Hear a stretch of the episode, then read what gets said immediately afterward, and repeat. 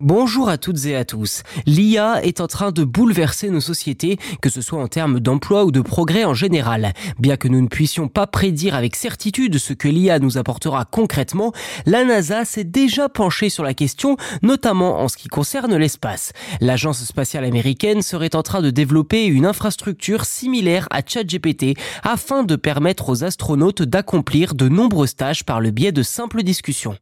Le docteur Larissa Suzuki explique, je cite, que l'idée est d'atteindre un point où nous pourrons avoir des interactions conversationnelles avec les véhicules spatiaux et où ils pourront nous fournir des réponses concernant les alertes et les découvertes intéressantes qu'ils observent dans le système solaire et au-delà. Fin de citation.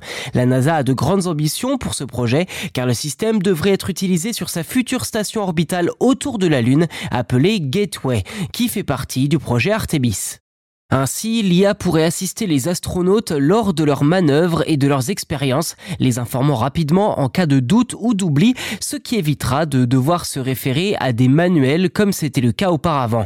Par ailleurs, la NASA souhaite également exploiter l'IA pour des opérations automatiques qui ne nécessitent pas l'intervention humaine telle que la détection et la correction de pannes numériques.